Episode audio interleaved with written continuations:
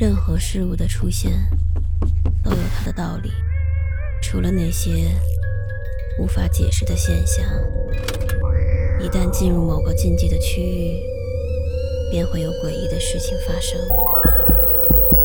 五分钟倒计时，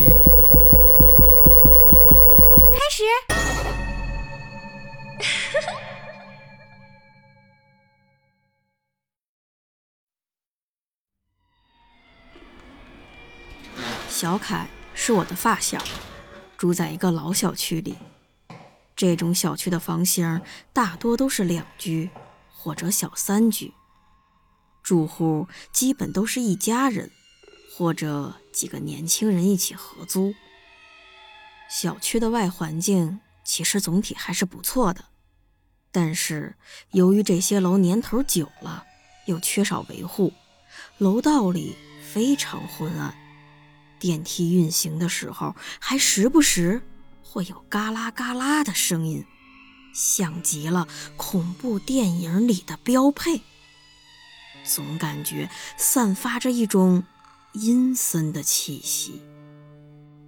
今天小凯约我下班后去他家打游戏，我刚进电梯，有一个大约四五岁的长发小女孩从远处跑了过来。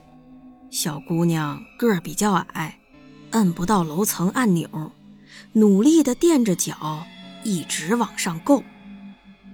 我笑着问她：“小妹妹，去几层啊？”小女孩大声地回答说：“六层。”于是，我便替她按了电梯的按钮。到了六层之后，小姑娘。一边朝电梯对面的六零三房间走去，一边带着天真烂漫的笑容，自言自语地说道：“到底会不会开门呢？”他站在房间门口，按下门铃，默默地等着里面的人来开门。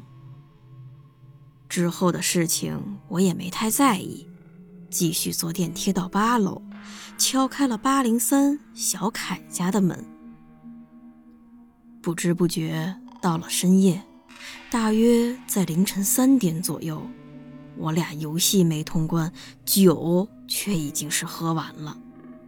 于是我就下楼到隔壁的二十四小时便利店，再买点零食和酒。回来的时候，刚进电梯，突然又有一个小姑娘跑过来。我仔细一看，哎，这不就是中午我遇到的那个小女孩吗？这么晚了，一个小女孩还在外面跑，家长也不管管，怎么等的？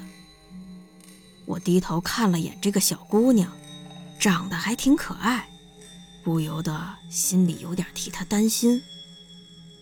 小妹妹，你去六层对吧？说着。我便伸手要替他摁电梯。不是，我去七层。他非常可爱的回答道：“哎，七层吗？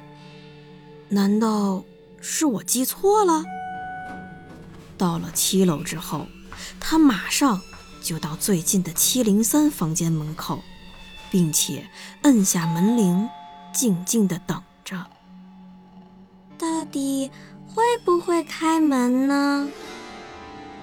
小姑娘用同样的语气说着和下午一模一样的话，一种不祥的感觉油然而生。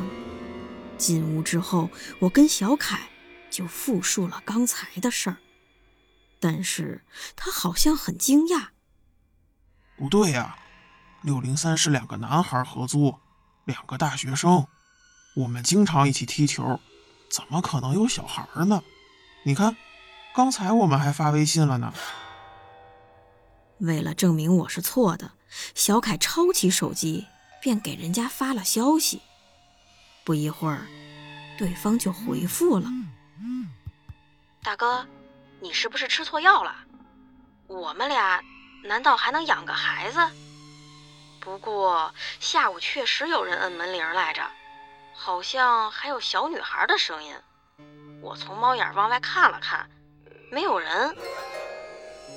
看到这样的回答，我跟小凯互相看了一眼。这时大概是凌晨四点半，我们俩很有默契的终止了这个话题，当做什么都没有发生，准备睡觉。突然，门铃响了。我被吓得一激灵，壮着胆子走到门口，一边询问来人是谁，一边从猫眼向外看。然而，门外一个人都没有。小凯缩在角落里，紧张地问我看见了什么。我转过身来，冲他摇了摇头。就在这时，突然从背后。传来了一个熟悉的声音，到底会不会开门呢？